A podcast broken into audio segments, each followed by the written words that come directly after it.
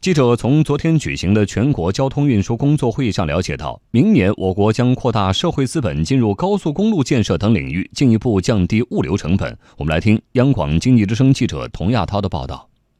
交通运输部部长李小鹏介绍，今年交通运输基础设施补短板加快推进，铁路完成投资七千九百二十亿元，公路、水路完成投资二点三万亿元，民航完成投资八百一十亿元，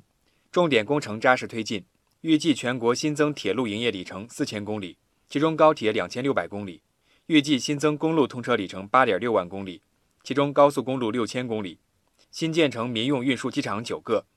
尽管总体成绩不错，不过李小鹏也坦言，交通运输工作稳中有进，但是稳中有变，变中有优。融资难、融资贵的问题尚未有效解决，多年来积累的存量债务风险逐渐显现。交通基础设施固定资产投资高位运行，一些在建项目停建缓建，高速公路和普通国省道等新开工项目明显减少，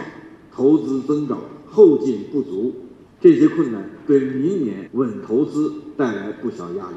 因此，在设定明年的工作预期目标时，公路、水路完成固定资产投资的数额设置为一点八万亿元左右。李小鹏介绍。明年要深化交通投融资改革，打好防范化解金融风险的攻坚战，稳定车购税、港建费、成本油转移支付资金等中央专项资金政策，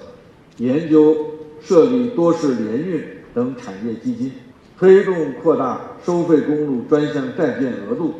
充分发挥行业企业融资平台作用，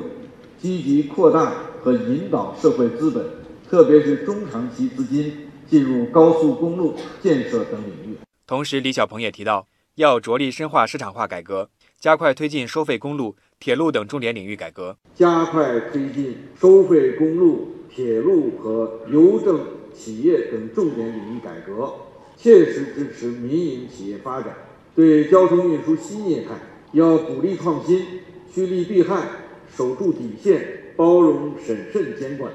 推动新旧业态融合发展。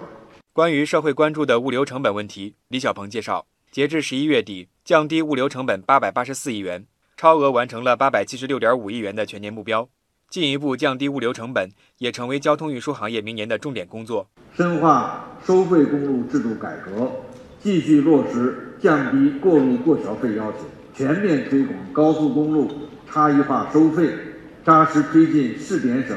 开展。取消高速公路省界收费站工作，督促港口企业严格执行港口经营服务性收费目录清单和公示制度，进一步规范经营服务性收费行为。李小鹏还透露，交通强国建设纲要送审稿目前正在按程序呈报国务院审议，交通部将部署开展交通强国建设试点研究工作，鼓励有条件的省市、区域企业在交通强国建设中先行先试。